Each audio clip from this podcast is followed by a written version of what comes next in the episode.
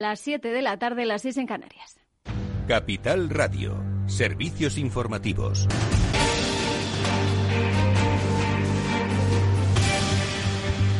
¿Qué tal? Muy buenas tardes. La ola de calor afectará desde este miércoles y hasta el lunes a casi toda España, superando los 40 grados en algunos puntos. Y mientras, los precios de la electricidad siguen marcando máximos. Desde el Gobierno apuntan a los anteriores ejecutivos del Partido Popular como los responsables de estas subidas. Detalles, Guillermo Zaola. El precio medio de la luz en el mercado mayorista volverá a tocar este miércoles nuevos máximos históricos por tercer día consecutivo, con un precio medio de 113,99 euros el megavatio hora, superando así el récord alcanzado este martes de 111,88. El año pasado, por estas fechas, el precio medio era de 39,3 euros, por lo que el alza es del 190%, es decir, el precio de este miércoles casi triplicará el registrado hace exactamente un año. La ministra de Hacienda, María Jesús Montero, ha responsabilizado al PP de lo que está pasando en relación a la tarifa eléctrica actual y ha afirmado que el paso del señor Rajoy y el señor Aznar por la Moncloa fue nefasto para la política energética. Sino que se habían incluso dado paso en dirección contraria respecto a lo que se había promovido por gobiernos anteriores. El paso del señor Rajoy y del señor Aznar por la Moncloa sin duda fue nefasto para la política energética. Todavía recordamos el nombre de algún ministro, ¿verdad?, que no voy a mencionar, pero que eh, es recordado en todos los sectores como los que se cargaron el impulso de las energías alternativas, de las energías renovables.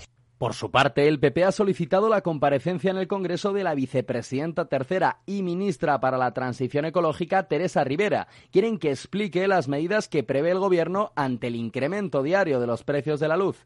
Y el Banco de España estima que en torno al 70% de la fuerte subida de los precios mayoristas de la electricidad en este primer semestre se debe al encarecimiento de los derechos de emisión de CO2 y de los precios del gas, materia que emplean las centrales de ciclo combinado. Gracias, eh, Guillermo. Pues mirando ya al coronavirus, las selecciones españolas masculina y femenina y sub-21 de fútbol van a visitar Extremadura en septiembre y octubre con tres eh, partidos que van a, disputar en la región y habrá público en las gradas en función del aforo permitido según la situación de la pandemia en ese momento. En este sentido, el presidente de la Junta de Extremadura, Guillermo Fernández Vara ha defendido el deporte presencial y asegura que es más fácil evitar contagios en eventos controlados. Yo defiendo el deporte presencial, primero porque aquí lo hemos demostrado y no nos ha ido mal, como defendí la educación presencial, y como defiendo que hagamos presencial todo lo que podamos organizar bien. Porque es mucho más difícil que exista contagio, aunque haya miles de personas, si hay algo que está organizado, que aquello que no está organizado y hay 20.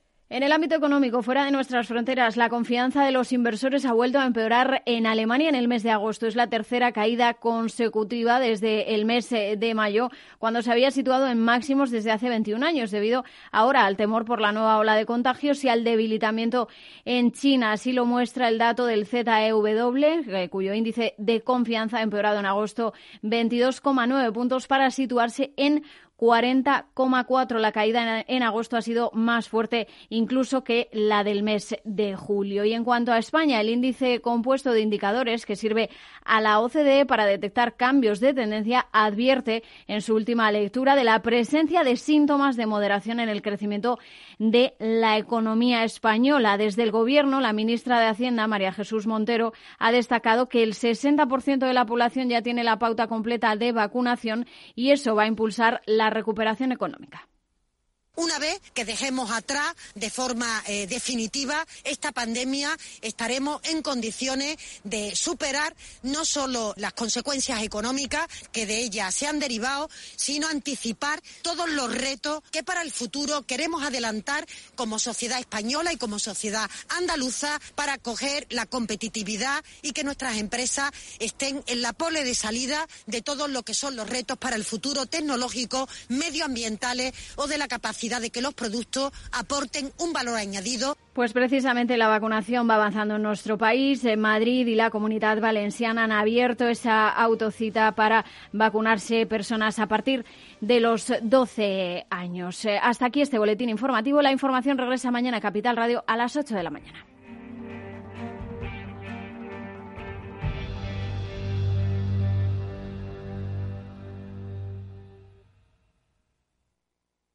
¿Te interesa la bolsa? Compra y vende acciones o ETFs con 0 euros de comisión hasta 100.000 euros al mes con XTB. Vente al broker mejor valorado por sus más de 300.000 clientes según Investment Trends y al mejor broker para operar según Rankia. xtb.es. Riesgo 6 de 6. Este número es indicativo del riesgo del producto, siendo uno indicativo del menor riesgo y 6 del mayor riesgo.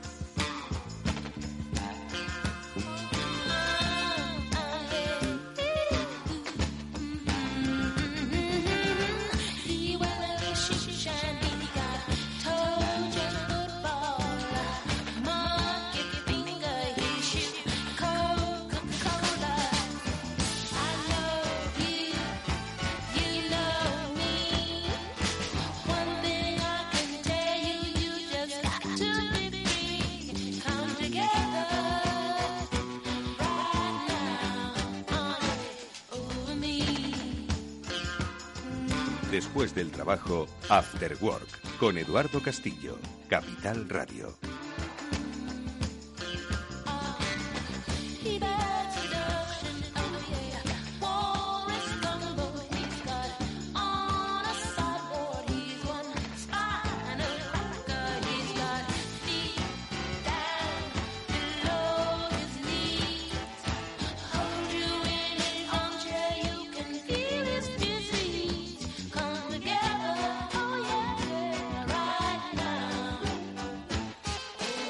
¿Qué tal amigos? Muy buenas tardes. Bienvenidos al After Work de Capital Radio que ya comienza con todos vosotros y que hoy, bueno, pues va a hacer un repaso, ¿no? Como suele ser habitual en un día llamado martes, como es hoy, pues de las eh, cosas que nos importan en el mundo de la economía. Enseguida vamos a saludar a Félix López y, mm, y, con él hablaremos, bueno, pues de cuáles son los caminos que la economía debe tomar, de las inversiones en infraestructuras, de algunas posibles soluciones para la recuperación de la economía, eh, sobre todo en estos tiempos de pospandemia o de pandemia, porque de pos nada, porque la incidencia, ojo, que sigue subiendo, especialmente en determinados grupos de edad, y es que, bueno, pues la relajación de las medidas, pues pone a prueba primero la vacunación y luego la concienciación, que esta primera va muy bien, la segunda no acaba de, no acaba de arraigar en nuestra sociedad. Bueno, pues con Félix López hablaremos a lo largo de este programa, pero también vamos a hacer una pausa para...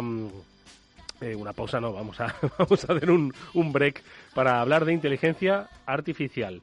Eh, lo haremos con Moisés Martínez, que es eh, especialista en inteligencia artificial de paradigma digital y sobre todo lo, lo, que queremos que Moisés nos cuente es cómo con la inteligencia artificial pues podemos hacer nuestra vida mucho más eficaz. Por ejemplo, em, en la factura de la luz, que nadie la entiende. No es que la inteligencia artificial la vaya a entender, que sí, ¿eh? Pero sí que pues estos retos que se nos ponen a los ciudadanos de que planchemos de noche y hagamos la lavadora pues los domingos cada 15 días, bueno, no tanto, pues requieren un poco de inteligencia artificial o de organización, que los elementos y los aparatos IoT se conecten y nos ayuden a ahorrar. si la inteligencia artificial está para algo, pues que sea para hacernos ahorrar, ¿no? Bueno, pues se lo preguntaremos a Moisés Martínez. Nosotros eh, vamos con buena música, enseguida vamos a conectar con Félix López, está Néstor Betancor gestionando técnicamente el programa os habla Eduardo Castillo, bienvenidos.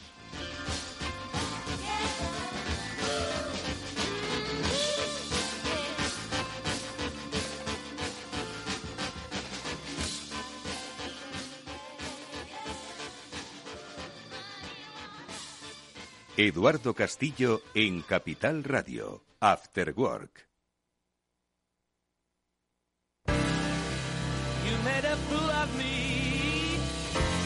the broken dreams have got to end.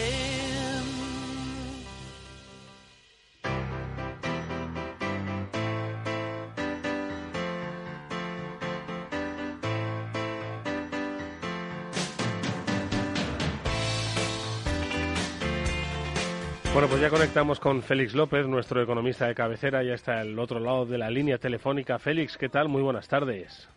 Muy buenas tardes, Eduardo. ¿Qué tal va todo, Félix? Ya con tu pauta de vacunación completa, viendo un poco cómo la muchachada tiene que controlar un poco esas ganas de vivir, que es lógico, pero que, ojo, que no se ha acabado y que es un poco lo que dispara este, esta nueva incidencia, ¿no? A ver si se nos va a chafar el verano, que ya las comunidades autónomas tienen el gatillo fácil del cierre y de la limitación de, horarios. Así que, bueno, pues vamos a controlarnos un poco, vamos a ser un poco sensatos y en vez de que nos cierren toda la noche, pues vamos a distanciarnos un poco, pero con la noche relativamente abierta, ¿no, Félix?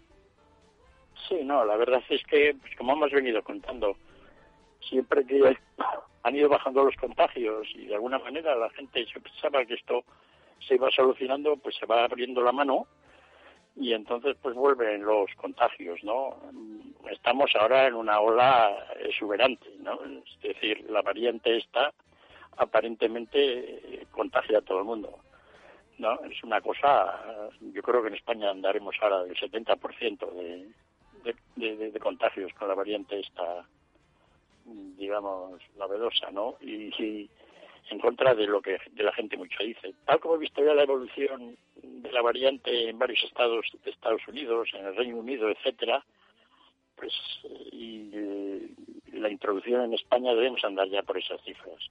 Y debe ser absolutamente contagiosas. Además, desgraciadamente estamos recibiendo noticias bastante tristes del funcionamiento de las vacunas respecto a esta variante. En Israel dicen que la vacuna de Pfizer pues es solo efectiva hasta un 60%. ¿No? Lo que quiere decir que, que, las posibilidades de contagio, aunque no sean graves, pues son muy grandes. Mientras sigamos teniendo un gran número de contagios, ¿no? que es una cosa que teníamos que haber prácticamente eliminado ya, pues la variante, la, la, el virus va a seguir variando ¿no? y mutándose, con lo cual es un peligro tremendo. ¿no? Aparte de lo que le pueda hacer por el mundo. Yo esta semana todo lo que he visto son muy malas noticias para el control de, las epidemias a nivel español y mundial. No creo que consigamos un nivel de control de la epidemia tal como vamos, mm, tal como lo esperábamos. Fíjate, lo están viendo números por todos lados y esa es mi, conclusión ahora. O sea que, mm, pese al ritmo de vacunación, que no es malo, eh, pues eso, la efectividad frente a las nuevas variantes hace que pues que mm, nos dirijamos quizás a esa quinta ola o a nuevas restricciones de movilidad y de, y de acción, ¿o qué? Lo que pasa es que esto va a depender mucho de la mortalidad. Es decir, lo que va a preocupar ahora mucho a la gente es si la gente se muere o no. No le van a dar tanta importancia al número de contagios. Pero claro, la gente se contagia, aunque no gravemente, pues el virus sigue por ahí campando a sus anchas y, con posibilidades de mutación. Sí que no lo sé, es decir, el manejo pues, básicamente en todo el mundo occidental de todo este aspecto está siendo bastante bastante lamentable, ¿no? Ya no, ya lo hemos comentado aquí también otras veces, ya no oímos ninguna explicación científica de nada, ¿no? Ni quién está al frente de esto, ¿no? Es decir, pues parece ser que los que, no sé, los de las aduanas o la gente que deja entrar a pasar es lo que está al frente ahora del control de la pandemia y no hay ninguna idea de por qué se hace esto o lo otro. Pero en casi todo el mundo, ¿no? Es curioso como según en algunos países son más serios respecto a este tema, pues sí controlan bastante el número de contagios, pero en otros y luego hay países, sobre todo en extremo, en extremo sudeste asiático, lo que es Bangladesh, Tailandia, Indonesia, tremendo ahora, ¿eh? la incidencia ya está subido, subiendo a ritmos agigantados, ¿no? Estados, centro, todo el centro de Estados Unidos, que más o menos, pues, Mississippi, ¿no? Toda la zona esa, el ritmo de, de contagios se está doblando en cuatro días. O sea que veremos un poco. Y luego lo que, lo, lo de siempre, ¿no? Es decir, a ver si efectivamente las vacunas funcionan porque los israelitas nos han puesto miedo en el cuerpo. Sí, mira que ellos además tienen una eh, son una sociedad pues bastante disciplinada, ¿no? Donde al final, bueno, disciplinada y controlable, ¿no? Por lo pequeña que es como nación y, y no, no no hay nada aquí no hay nada cierto ni nada ni nada bajo control, ¿eh? No, en Israel lo tienen bien controlado. Lo que pasa es que ya pensaban ellos que de alguna manera iban a tener contagios. Y de repente, pues están encontrando todos los días con ciento y pico contagios, ¿no? Que no contaban ya. Y entonces dicen, bueno, ¿y esto cómo puede ser? Pues oye, si es gente vacunada, básicamente, ¿no? Mm. Aparte de alguna gente que queda sin vacunar. Siempre han tenido la parte esa, además, un poco menos ordenada o menos que es toda la parte, ¿no? De, la, pues, la religión antigua, ¿no? Tradicional, ¿no? Y, bueno, pues ahí andan, ¿no?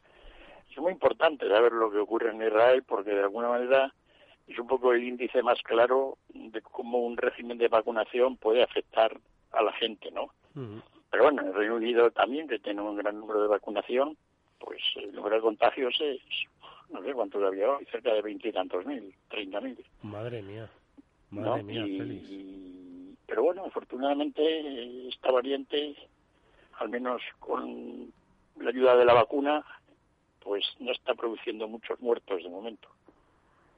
¿no? Así que ahí andamos, ¿no? Es una situación, no, esto todavía todavía nos quedan muchas vueltas.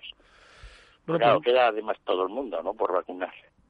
Sí, y mientras tanto el virus, pues por ahí empieza otra vez a, a, multiplicarse en Sudáfrica, lugares donde normalmente ya parecía que lo teníamos controlado, pues se vuelve a, a relanzar, ¿no? Y luego toda la parte del sudeste asiático, regiones que apenas tenían contagios, Indonesia, Tailandia, Malasia, Bangladesh, pues todos estos países están ahora pues también con ritmos de crecimiento muy, muy, Indonesia es yo creo que dentro de una semana los indonesios van a tener más de 50.000 casos diarios. Además allí son graves allí la gente se muere. No porque no están muy vacunados ni tienen ninguna protección porque no han tenido contagios antes. Así que bueno está bien no que vayamos de alguna manera pues vacunando a la gente. Pero claro eh, el comportamiento, digamos, del número de contagios en España debido a cómo la gente se lo toma esto, pues, pues un poco, ¿no? Porque yo creo que dentro de dentro de cinco días o seis pasaremos en España de los 15.000 casos diarios. No me digas. Sí, sí, sin duda. No hay duda los casos que tenemos y como han subido los últimos tres días, pues es fácil saber lo que va a ocurrir dentro de cinco. ¿No? O sea que no... Bueno, espero que ojalá me equivocara, ¿no? Pero no, no, no es fácil adivinarlo. Bueno, pues eh, así están las cifras. Estaba mirando, de momento, eh, la prensa eh, sigue destacando en, sus primeras eh, páginas, digamos, o en sus primeros niveles de lectura, todos los temas relativos al, al proceso. Pero eh, ya poco a poco, poco a poco, poco a poco, empiezan ya las noticias a copar nuevamente el lugar que han copado en los últimos, en los últimos meses, Félix. Y, por ejemplo, leemos ahora en el diario El Mundo que ya la primera noticia es que Sanidad se plantea cerrar de forma urgente el ocio nocturno para frenar la quinta ola. La incidencia de los jóvenes sube hasta los 717. En Cataluña, como la gente sabe, ya se ha cerrado el ocio nocturno y pide aumentar el uso de la mascarilla en la calle. Es decir, estamos pues dando marcha atrás, pues apenas eh, dos semanas después de que se, se aprobase ya el, el, se permitiese no llevar mascarilla en los espacios abiertos. Pues esto todo apunta a que mm, vuelve de nuevo feliz, eh, en fin, las cifras altas, como decías. ¿eh? Y eso, pues, eh, a ver cómo se gestiona mm, económicamente, porque, bueno, ahora comienza, ya no estoy hablando del turismo, sino ha habido mucha reactivación, eh, precisamente el ocio nocturno, ¿no? La reactivación también de los empleos vinculados. Hay mucha vuelta a la presencialidad, hay muchas empresas ya que están diciendo, oye, a ver cuándo volvéis a la empresa, a ver, ¿sabes? Yo, por, cierto que hay empresas que no han aprendido nada, no han aprendido nada de, ni, ni de la pandemia ni de las oportunidades que da el teletrabajo, ¿no? Entonces quizás haya que hacer una revisión económica de todo esto, Félix. Eh, no sé, la verdad es que has dicho, no, no, no contar con esta, con esta reacción, o sea, no tener esta capacidad de previsión de lo que podía pasar con el aumento de las libertades, es no entender cómo funciona esta enfermedad. Y mira que se han tenido ya cerca de dos años para entenderla. Sí, teníamos que haber seguido, si no con las restricciones que en muchos sitios se hacían, con digamos, una preocupación general para que la gente no se reúna en grandes cantidades, porque lo que hemos visto en las últimas dos semanas pues, es realmente de una inconsciencia. Es decir, parece ser que todo el mundo lo va a, por ello. Es decir, nivel de inconsciencia generalizado. Y bueno, no es por achacar la culpa a los jóvenes, pero, pero, pero bueno, eh, es decir, esta es una pandemia de jóvenes. ¿no? Y así es, porque los que se reúnen en, en condiciones masivas. Bueno, eso se tiene que haber controlado mejor. ¿Y por qué se permite? Pues que se permita, pero de alguna manera pues se ha permitido, ¿no? Que toda la gente se reúna masivamente. Incluso pues eso, que la gente vuelva al fútbol, no tanto en, en Europa, en muchos otros países los estadios llenos. Es es una cosa lo de lo de lo de lo de esto es algo extremadamente eh, alucinante, ¿no? Para cómo funciona, para explicar cómo funcionan las sociedades. ¿No? Es, parece que tienes un interruptor, ponnos, lo pones y ahora, oye, que ya, morimos pocos, pues dale que ahora que tenemos que morir unos pocos más, todos a la calle. Y ahí vamos funcionando. Ya los muertos no tienen ningún valor. Es decir, en sus inicios, 10 o 15 muertos eran, digamos, un problema, ¿no? Pero ahora cientos de muertos es beneficio de inventario.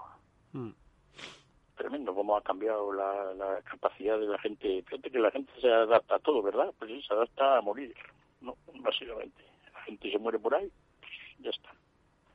No, es muy dramático todo. Y ya te digo, esta semana no he visto yo ninguna buena noticia en relación con el coronavirus a nivel mundial. ¿Qué es lo que más te preocuparía económicamente si otra vez vuelven las restricciones? Mira cómo ya están apuntándose pues en, en las del Orcio y entiendo que Hombre, no creo que se ha pedido algún toque de queda incluso, ¿no? Eh, nuevamente, pero ¿qué es lo que...? Bueno, van a, van a, van a, van a seguir afectadas, pues, todas aquellas actividades que hemos querido poner en marcha, ¿no? Que es básicamente todo el tema alrededor de la restauración, viajes y hoteles, ¿no? Todo ese mundillo, ¿no? Alrededor del viaje y de, y de la restauración y, bueno, pues eso parece ser que vamos a tener que controlarlo otra vez no creo que se pongan muy estrictos de momento, van a, van a ir midiendo el regulador a ver hasta qué punto pues cierran el ocio nocturno, cierran no sé qué, un poco para ver qué pueden hacer por ahí. Si las cifras son muy altas, pues un poco como le está ocurriendo en el Reino Unido, pues pueden echar marcha atrás, ¿no? Mm. Así que eso por ese lado. El resto de la economía, pues ya se ha visto que funciona. ¿sí? Los trabajadores van a las fábricas, la gente va a las empresas más o menos, y, la economía funciona al tran-tran. En España siempre nos hace falta ese plus adicional pues del turismo extranjero, que no llega, ¿no? Y entonces, pues mientras no llegue el turismo extranjero, pues la economía española pues funcionará, irá teniendo ajustes, pues la, industria curiosamente está ya funcionando más, la producción de ciertos productos, pero la parte, digamos así, un poco que es un poco la linda de la economía española, que es todo el turismo extranjero, pues de momento todo lo tenemos muy bloqueado, ¿no? Y este verano, pues no veo yo que, que la cosa mejore. Hombre, respecto al año pasado sí, pero a lo que normalmente es un año normal, pues nos vamos a quedar otra vez por menos de la mitad, ¿no? Así que no veo yo mucho futuro de momento optimismo ¿no? para la economía, porque estamos ya en el centro del verano y la mayor parte de la gente va a seguir teniendo problemas para viajar.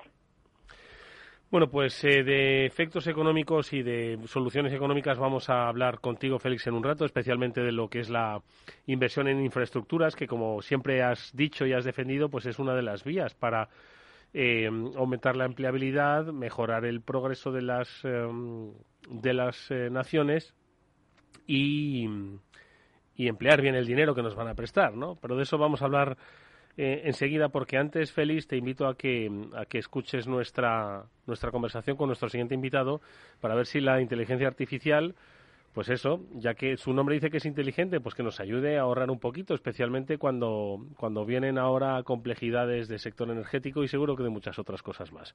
Vamos a ver cómo podemos ser mucho más eficientes. Eduardo Castillo en Capital Radio, After Work.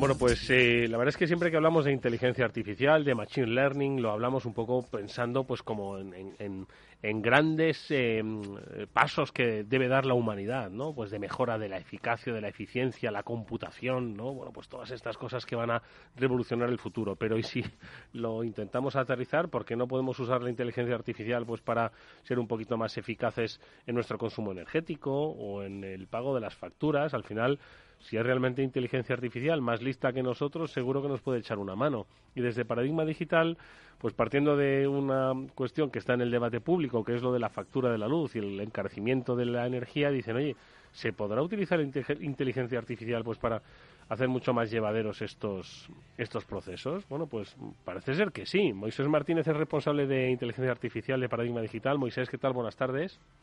Hola, buenas tardes, ¿qué tal? Oye, Moisés, ¿no crees que es momento de que ya empecemos a pensar en la inteligencia artificial un poco a pie de calle? Porque siempre que hablamos de inteligencia artificial, pues, parece que estamos hablando de revolucionar el mundo, ¿no? De cambiar Matrix y cuando en realidad, pues yo creo que se puede aplicar a muchas pequeñas cosas que ya están en un, en una, en un hogar conectado, en una industria conectada y que nos ayudarán a ser mucho más felices, a entender mucho mejor las cosas y a ahorrar un poquito de dinero, ¿no?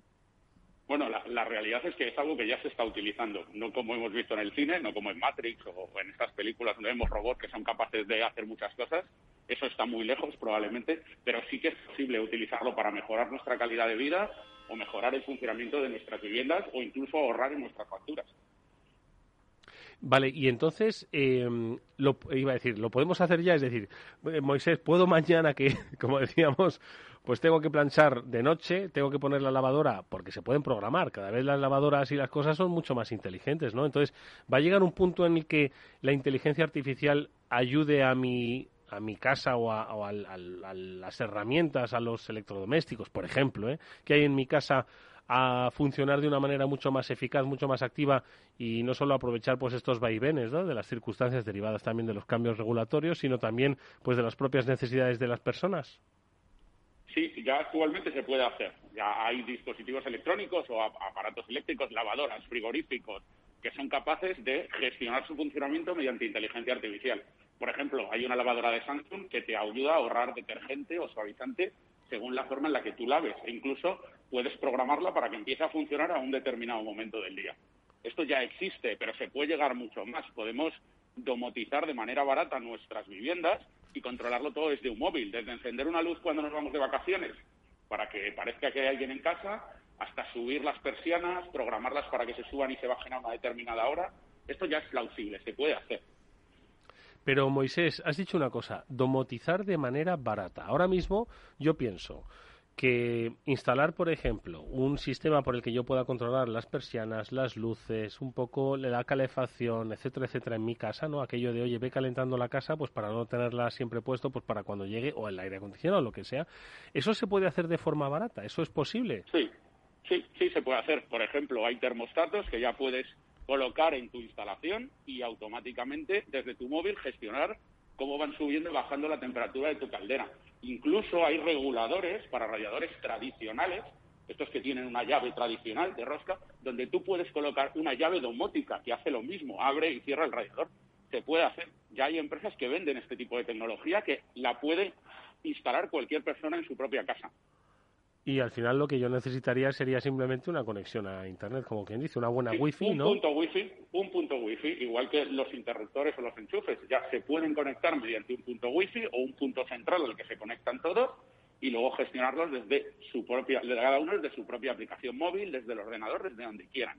Y esto se puede ampliar a cualquier enchufe de la vivienda o a, a muchos dispositivos. No voy a decir a todos porque hay muchos. Incluso es posible domotizar las persianas antiguas ya hay dispositivos que podemos sustituir con el tipo de el, dispositivo que tenemos para subir y bajar esa especie de cuerda que lo hacen automáticamente sin tener que cambiar la persiana. Ah, pero eso es, eso es genial, eso es maravilloso. pero por, claro, porque no es necesario que, claro, eh, eh, muchos estamos pensando que es que dice, madre mía, ahora tengo que cambiar todo el sistema de calefacción, tengo que cambiar todas las persianas de, de mi casa, tengo que cambiar pues prácticamente todo, pero al final, o sea, la industria y la tecnología ha pensado en, obviamente, una adaptación a los sistemas antiguos o tradicionales. Exacto. Al final, muchas instalaciones no es necesario cambiarlas o, no se quiere porque al final siguen funcionando correctamente. Entonces, el uso de la tecnología no solo es sustituir todo lo antiguo y ponerlo nuevo, es también que se adapte a la tecnología actual. Y una vez que tenemos todo este tipo de dispositivos en mayor o menor medida, podemos intentar utilizar inteligencia artificial para mejorarlo, para intentar que el sistema funcione hasta cierto punto de manera automática. ¿Y cómo hacemos eso? Es decir, porque al final dices, oye, mira, entiendo que pueda encontrar, ahora nos dices dónde, ¿eh? Eh, dispositivos que se adapten a pues estos electrodomésticos más o menos tradicionales, que se pueda unificar su control a través de un móvil, pero ¿cómo llegamos a implementarle esa inteligencia artificial? Es decir, ¿cómo porque al final estaríamos controlando nuestra casa como, como si fuese una plataforma inteligente y no, pues no todos sabemos hacer eso ni, ni darle ni sacarle el mayor provecho. Bueno, ahí es donde está la parte difícil. Esta es la parte que actualmente no se ha explotado totalmente, solo de manera hasta cierto punto experimental. Algunas de las compañías que venden sus dispositivos ya implementan este tipo de patrones o sistemas inteligentes en sus apps, de manera muy sencilla. Pero actualmente no hay una gran cantidad de tecnologías desplegadas a nivel de cliente, es decir, a una persona normal que pueda descargársela en una App Store o en, un, o en una en Google Play para poder hacerlo, sino a nivel específico solo de una determinada marca o de un determinado producto. Entonces, ahí es donde está el problema. Eh, estamos ahora para dar el paso. Probablemente con la factura, este incremento que hay de la factura de la luz, empiecen a surgir, que ya han surgido, hay una aplicación española que surgió hace un mes, si no recuerdo mal, de una startup valenciana, que ya empieza a definir este tipo de sistemas que aprenden de tus patrones de uso de la luz para intentar de alguna manera decirte cuándo deberías ahorrar. Pero pienso en dos aspectos vinculados a esto que a mí me encantaría, ¿eh? Eh, pero que quizás susciten dudas entre, entre nuestros oyentes. El primero de ellos es la seguridad, ¿no?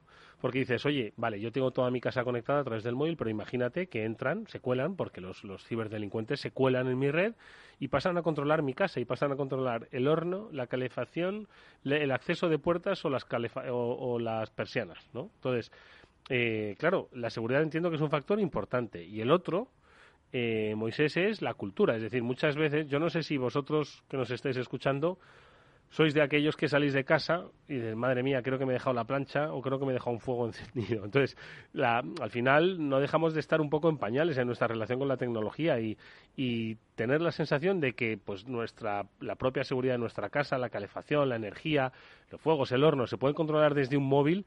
Yo no sé si vamos a tener tanta confianza en nosotros mismos como para saber eh, no hacerlo manualmente, como estamos acostumbrados. ¿no? Entonces, esos dos aspectos, Moisés, la seguridad y la cultura, mm, ¿en qué puntos se encontrarían?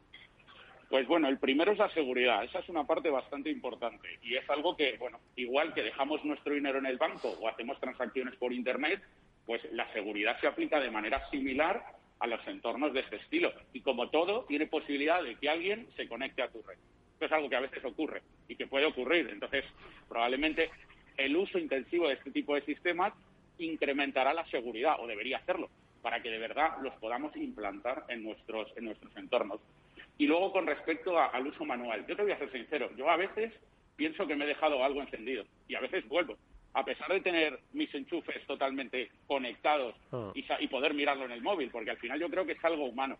Pero poco a poco, igual que hemos aprendido a utilizar pues las aplicaciones de los móviles o diferentes dispositivos, pues iremos de alguna manera moviéndonos a este tipo de sistemas, que en muchos casos probablemente en un futuro ya vendrán de serie en las casas y en las viviendas que se construyan en los próximos años. Sí, supongo que es como el coche autónomo, ¿no? Que seguro que el primer viaje vas un poco con, el, con la mano así, medio tocando el volante, ¿no? Y al quinto viaje ya vas, no digo dormido, pero casi, casi, ¿no? Que es un poco, pues, esa adaptación a la, a la tecnología.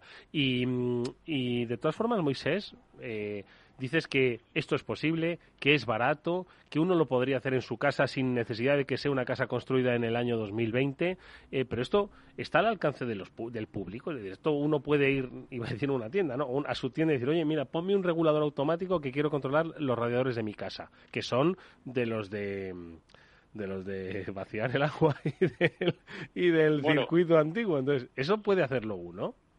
A ver, todos, todos los dispositivos no los puedes encontrar en una tienda, en uno de los diferentes, eh, diferentes tiendas que tenemos actualmente, pero los puedes comprar por internet, incluso de la misma marca de la cual vas a encontrar varios.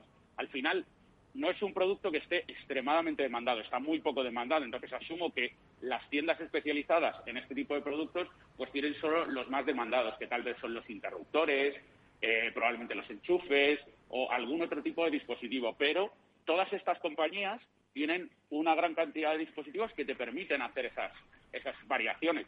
Supongo que cuando tú vas a empezar a domotizar tu vivienda, antes de pensar por la calefacción, empiezas por las luces, empiezas por los enchufes, vas a la forma un poco más sencilla. Y según, asumo yo, te vas convenciendo de que esto te aporta algo, poder encender y apagar las luces, la televisión, eh, apagar los dispositivos o los, los, electrodomésticos que tienes enchufados, pues a lo mejor empiezas a descubrir que hay otros dispositivos que puedes modificar de manera sencilla o con, una, con un cambio muy pequeño por parte de un especialista, en este caso a lo mejor un fontanero. Entonces, eh, eh, este tipo de cosas, pues supongo que la gente deberá ir concienciándose y convenciéndose de que, de que esa tecnología les puede aportar algo. Madre mía, los toldos, las persianas, todo. Si es que se puede, se puede controlar eh, a distancia una casa y sobre todo hacerla mucho más inteligente y eficiente y no, y no pagar por un consumo eh, siempre alto, sobre todo cuando, cuando se tocan las regulaciones. Moisés Martínez, nos ha encantado eh, que nos sitúes un poquito más allá, un paso más allá en el futuro digital de la mayoría de nosotros, que estoy seguro de que lo vamos a hacer. Hace 10 años nadie pensó que clica ya para comprar y hoy lo estamos haciendo. Pasado mañana estaremos, como digo, bajando las persianas en esa caída del sol de la tarde de Madrid. Muchísimas gracias por haber estado con nosotros. Mucha suerte. Hasta muy pronto, Miguel. Eh, Moisés. Hasta luego. Adiós. Bueno, y ahora antes de recuperar nuestra conversación con Félix López, vamos con un consejo.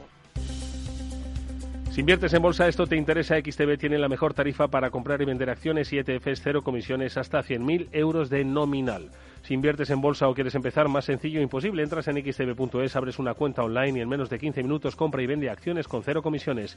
La atención al cliente es en castellano y está disponible las 24 horas del día. Más de 300.000 clientes cuentan ya con xtb.es. Riesgo 6 de 6, este número es indicativo del riesgo del producto, siendo 1 indicativo del menor riesgo y 6 del mayor riesgo.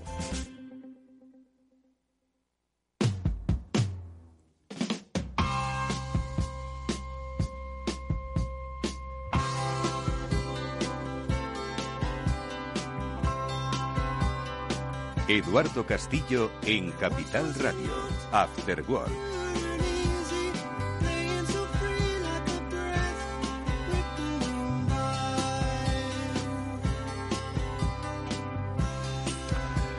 Félix López, ¿sigues por ahí? Sí, aquí estoy. ¿Te vas a comprar un aparato para domotizar tu casa? ¿Lo has oído? Yo te lo juro que sí lo encuentro. Mira, persianas, calefacción y tal vez un toldo que tengo por ahí. Sí, la verdad es que, pero bueno, la ahora como estamos más en casa con esto de la pandemia, sí, también es cierto, también es cierto. Pues necesitamos, necesitamos comprobar los que nos hemos dejado encendida la, la plancha, ¿no? De, es curioso como, como si, seguramente eh, habrá algún momento en el desarrollo de la sociedad en el cual habrá un boom de todo esto, ¿no? Porque no cabe duda de que todo esto de la domótica amigable y sencilla, pues ya lleva muchos años, ¿no? Lo de las persianas para arriba y para abajo y las luces, etcétera, pues ya tiene un... Va a haber seguramente un momento en el cual va a haber un boom de esto, ¿no? No sé exactamente a qué se deberá, o cuál será la razón, la chispa que, que lance esto, ¿no? Y que de alguna manera, pues efectivamente, todas las luces de las casas, pues las tengamos controladas de una manera, no, no sé, suele ayudar el coste, ¿no? Es decir, si las cosas suben de precio, pues, pues se usan medios para que el consumo sea menor, ¿no? Y como la tarifa de eléctrica pues las tenemos como las tenemos, pues eso también es un aliciente para menos controlar inteligentemente ahora en verano el aire acondicionado. Mm. Mm. Bueno, pues yo a mí me encantaría hacerlo, ¿eh? Me encantaría primero porque eso significaría que ya saldríamos un poquito más de casa. Segundo, porque es que así, macho, yo soy como decía Moisés. Dice, yo alguna vez he vuelto, y, yo, y yo también he vuelto, ¿sabes? Entonces me quitaría esa neura.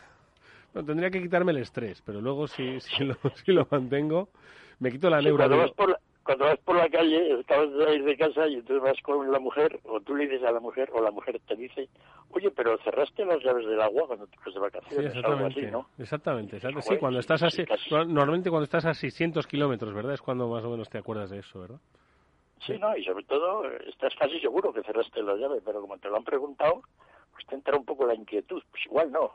Es decir, porque sí, a eso nos ha pasado a todos mucho, ¿no? Hay que tener cuidado, ¿no? Cuando uno le dice a otro preguntas de este estilo, porque en general casi siempre sale un poco el drama a relucir.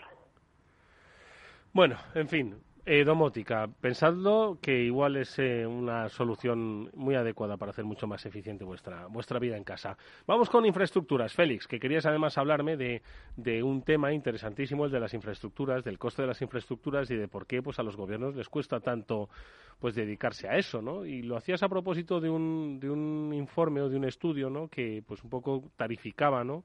Pues qué países eran más baratos y más caros, pues construir puentes, arreglar carreteras, tirar líneas férreas de alta velocidad y, y, conclusiones muy interesantes que sí que te pediría que compartieses con nosotros, Félix.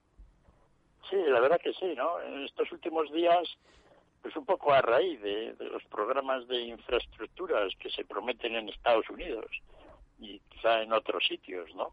China pues siempre ha sido, digamos, el caballo de batalla de, la recuperación económica. Mm, lo que hemos criticado mucho de Europa, que ya llevamos año y medio de crisis, y lo que se debía haber propuesto hace ya año y medio, pues que los gobiernos hubieran desarrollado proyectos de infraestructuras para que la economía funcionara, pues ya hemos visto que no se ha hecho nada. Todavía estamos esperando que, ocurra algo esos fondos de la Unión Europea, pero tampoco queda claro qué infraestructuras se van a hacer o, en qué se van a utilizar, ¿no? Es decir, que estamos en Occidente europeo, pues en una escasez de infraestructuras total, ¿no? Nadie construye nada a la hora de... Y bueno, no cabe duda que para el tema del desarrollo económico, pues hubiera sido fundamental, ¿no?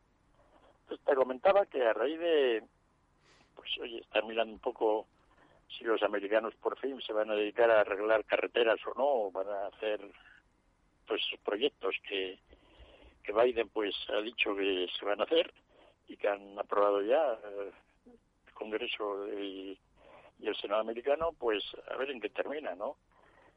Una de las cosas que se comenta es que todo esto en Estados Unidos resulta carísimo. Hacer carreteras y... Sí cualquier obra de infraestructuras es muy cara. Y claro, eso quiere decir que, por el mismo dinero pues te dan pocos kilómetros de ferrocarril. Con lo cual, pues termina siendo, comparado con lo que se puede hacer en otros lados, un poco lo de cavar agujeros y taparlos, que decía Keynes, ¿no? Y, viene una tabla muy interesante, ¿eh? En el estudio, esto sale en una revista de estas, de en un periódico de internet americano, Vox. Se escribe igual que el partido político español, ¿no? Sí una revista conocida y un periódico diario, ¿no? Y bueno, pues hay una tabla muy interesante de lo que cuesta en todo el mundo construir infraestructuras de metro. De metro. Digamos, metro y cercanías. Sí. ¿No? no de alta velocidad, no ferrocarriles de alta velocidad ni nada, ¿no? Cercanías y metro, vale. Sí, porque alta velocidad en el mundo solo hay en muy pocos países, pero mm, metros y cercanías, pues aquí aparecen lo menos más de 60 países, están todos los fundamentales del mundo. O sea que es un, es un cuadro, por lo demás, muy, muy, muy representativo todo esto. aparece hasta China, ¿no? que a veces pues, no suele ocurrir por el tema de... Y bueno, eh, resulta que, que, que, el país más caro del mundo para construir un metro, un metro, y además separa muy bien lo que es construcción tunelada o construcción, digamos, al aire, ¿no? El porcentaje de lo que se construye. Nueva Zelanda lo hacen todo en túneles, pues les cuesta una broma de ocho. Es el país más caro del mundo para hacer esto, según. ¿En Nueva Zelanda? Ocho. Sí, yo lo diría, ¿verdad? Sí, Han debido hacer allí en Wellington o no sé, algún metro y entonces les ha debido costar un trillón, ¿no? A 850 millones de euros, eh, perdona, de dólares el kilómetro, ¿no? De subterráneo. Segundo lugar, ya no sorprende tanto, porque ahí se ve que es complicado, pero casi al mismo el kilómetro de, metro vale lo mismo, es Hong Kong. Todos vemos ahora allí cuando están arreglando, haciendo las nuevas líneas allí al lado de, del mar, etcétera, ¿no? Qatar, me imagino que allí lo quieren todo de lujo. Singapur, lugar complicado también, ¿no? Un poco así como Hong Kong, ¿no? Marismas, etcétera. Y luego ya vienen dos países que tienen casi el mismo coste, a 650 millones de dólares el kilómetro, que son el Reino Unido y los Estados Unidos. Pero en Estados Unidos con el agravante de que la mitad de los metros de hacen son, digamos, no subterráneos.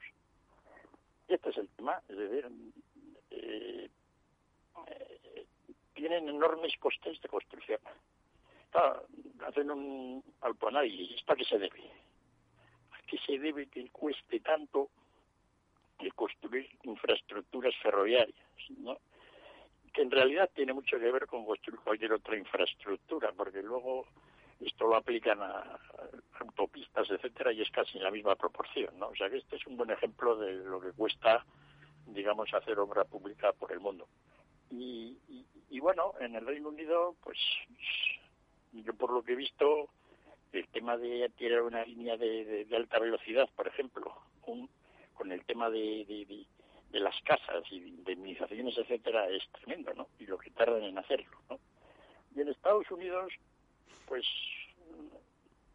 han hecho estudios, varias universidades, ¿por qué no sale esto por un ojo de un riñón, no? Y entonces, pues, la razón fundamental que aducen es que es un tema institucional, es decir, que desde que alguien quiere hacer una obra hasta que lo hace, pues pasan años, años, años, años, ¿no? En principio, por lo visto, pues claro, como siempre, pues tiene que haber un informe de impacto medioambiental. Claro. Que se tiene que emitir, ¿no? Antiguamente eran 20 o 30 páginas, ahora por lo visto, pues... Son unas pocas más, ¿no? ¿Eh? Son unas pocas más ahora. Sí, ahora como mil páginas de estudio y otros tantos de apéndices. Cinco años, cinco años y pico para hacerlo. Y luego, en cuanto te pones a hacer la obra, después de eso, pues venga juicios. Porque allí todo el mundo pues no le gusta cómo se hacen y entonces te ponen juicios, ¿no? Y, joder, es bastante... Ya lo hemos comentado, ¿no? Que es un problema de Estados Unidos enorme, ¿no? Y entonces, claro, eh, pues no pueden hacer cosas.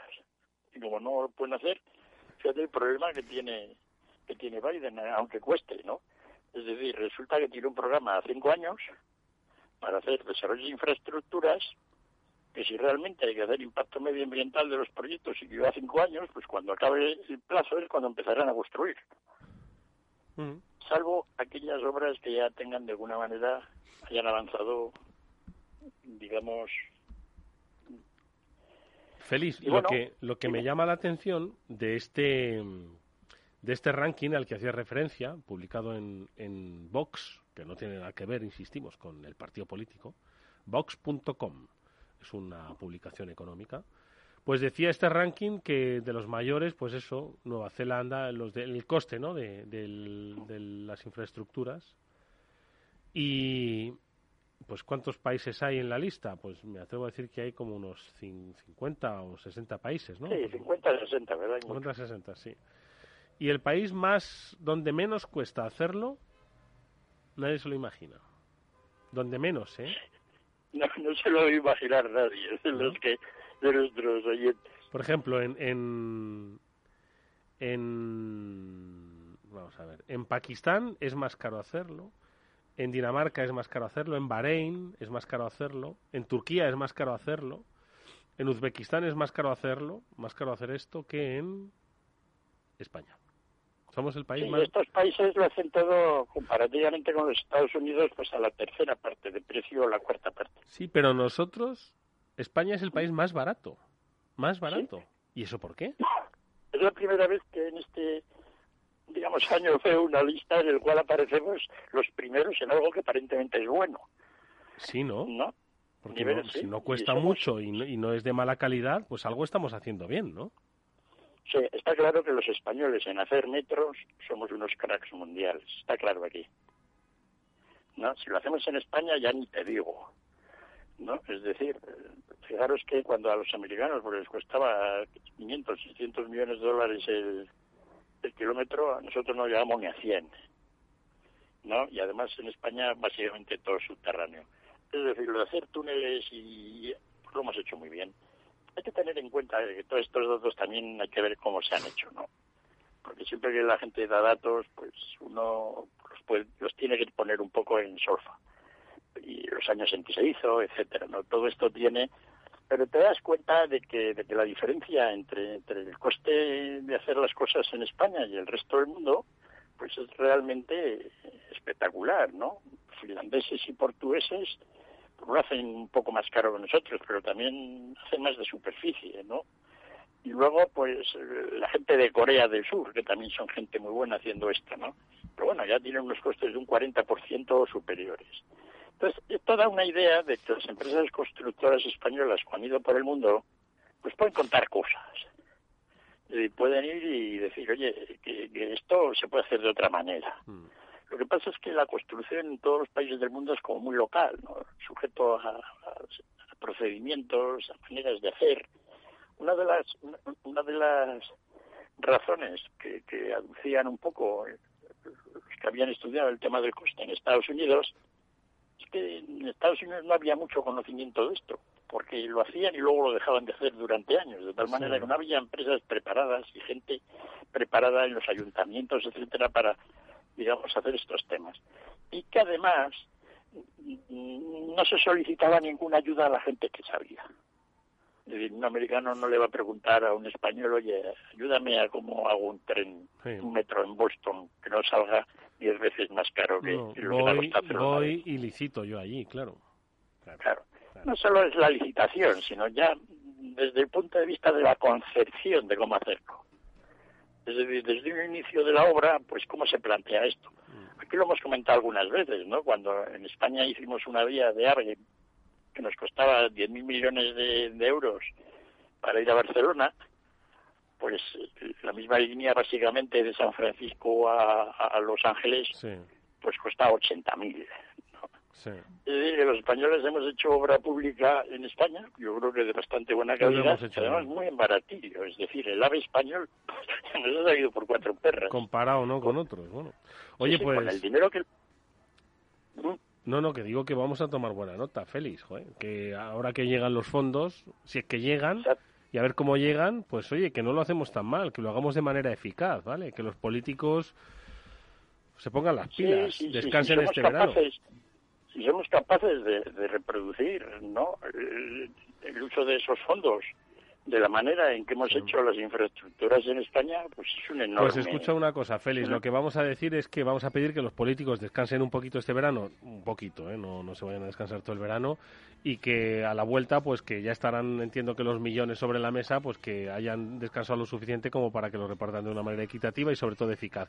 Por eso le vamos a preguntar, si te parece, Félix, a nuestro amigo Fede Quevedo, que ahora en ocho minutos viene con su balance, pues ¿qué es lo que van a hacer los políticos en verano? Porque entiendo que ya estarán plegando, aunque de momento la calle, madre mía, cómo está la calle, cómo está ¿Cómo está la política? Bueno, igual desde hace cinco años. Fede, buenas tardes. Muy buenas tardes, Edu. ¿Cómo se prevé el verano político? Porque entiendo que estarán ya pues un poco plegando velas, ¿no? ¿O no? Pues, eh, no, hombre, es verdad que a partir de mediados de julio ya suele bajar un poquito la, intensidad de, la política, aunque este verano está siendo intenso. Hoy, sin ir más lejos, con esta movida, con perdón por la palabra tan un poco vulgar, pero con el tema de Cataluña eh, seguimos teniendo bastante intensidad política, ¿no? Eh, esto que ha hecho la Generalitat hoy de crear un fondo un fondo, eh, solidario. De millones de euros, fondo solidario con dinero público para pagar los, los fianzas de delitos por delitos privados, pues en fin.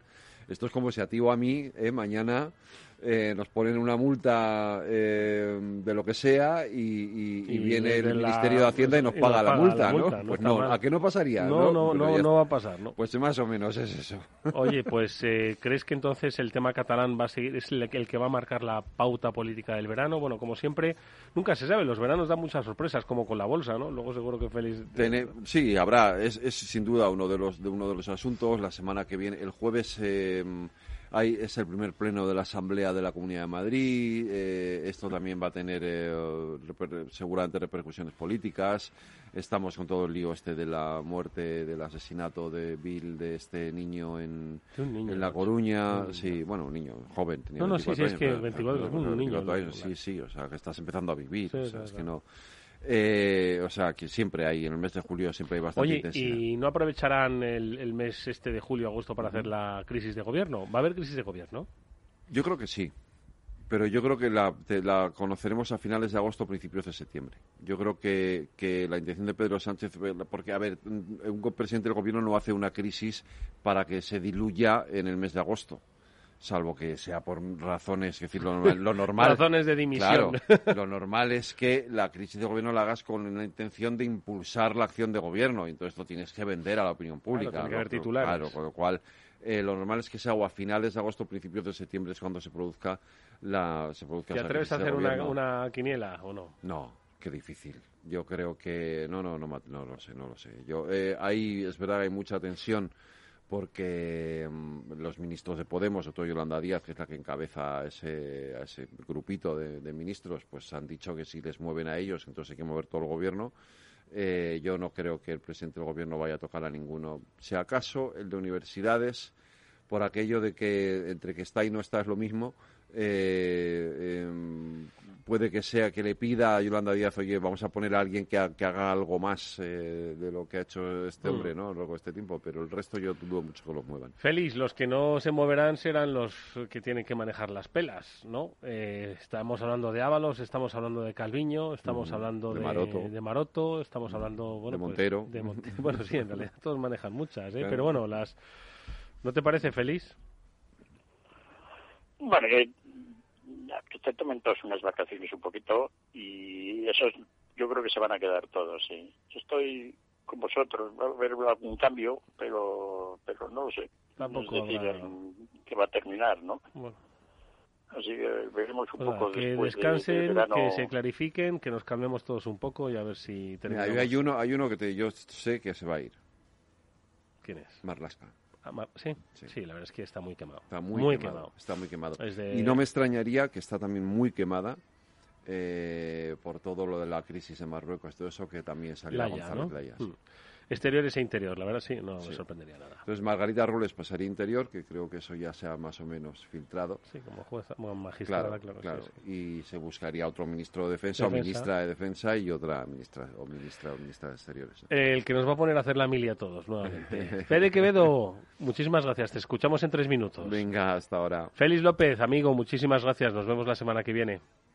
Perfecto, pasarlo bien. Un abrazo, Félix. Bueno, supongo que Fede, no sé si tiene el programa largo, pero a las nueve juega España. Bueno, seguro que se ponen aquí la tele y alguna cosa, alguna cosa verán. Sí, bueno. Algo haremos. Algo haremos. Que ganemos. Si ganamos pasamos a la, a la, a la final, ¿no? ¿Sí? Estos son semifinales. Sí, es que estoy un poco desconectado, ¿eh? Venga, que vamos a ganar. Vamos España. Néstor Betancor gestionó técnicamente el programa. Os habló Eduardo Castillo. Vamos a ganar.